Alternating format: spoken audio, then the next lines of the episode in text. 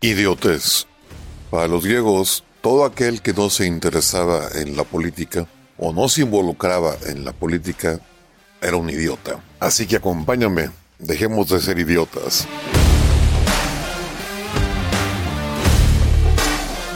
¿Qué onda, chamacos? Pues me encontraba leyendo este marco curricular y plan de estudios del 2022 que la SEP está proponiendo para este nuevo ciclo escolar.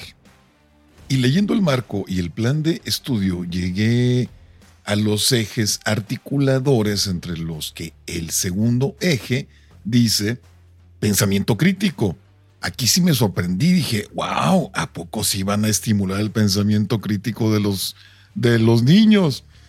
Pero pues siguiendo leyendo me encuentro con lo siguiente y dice 4.4.2 Pensamiento crítico el eje articulador del pensamiento crítico, en donde lo crítico se entiende como la recuperación del otro desde la diversidad, es fundamental para la formación de una ciudadanía con valores democráticos y justicia social.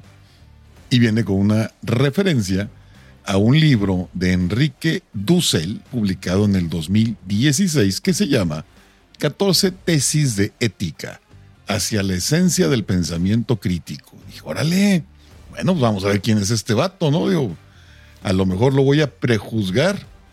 Y me puse a investigar sobre el trabajo de este Enrique Dussel y me encuentro con que Enrique Domingo Dussel Ambrosini, porque así se llama, nació el 24 de diciembre de 1934 en el departamento de La Paz, provincia de Mendoza, en Argentina.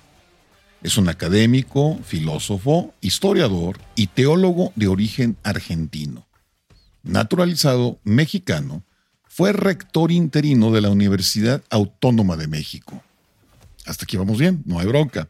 Enrique Dussel es reconocido internacionalmente por su trabajo en el campo de la ética, la filosofía política, la filosofía latinoamericana, y en particular por ser uno de los fundadores de la filosofía de la liberación, corriente de pensamiento de la que es arquitecto, habiendo sido también uno de los iniciadores de la teología de la liberación.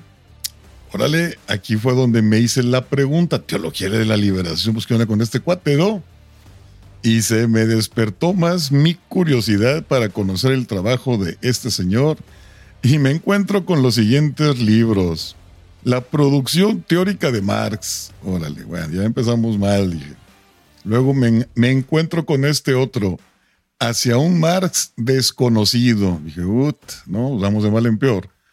Y me encuentro con otro. El último Marx, la liberación latinoamericana. No, pues ya para este punto me quedaba más que claro. Y entre mí dije, no, pues chido su pensamiento crítico. Ay, güey. Me vino a la mente esta película icónica, Idiocracia, que plantea el destino de la humanidad si sigue este rumbo.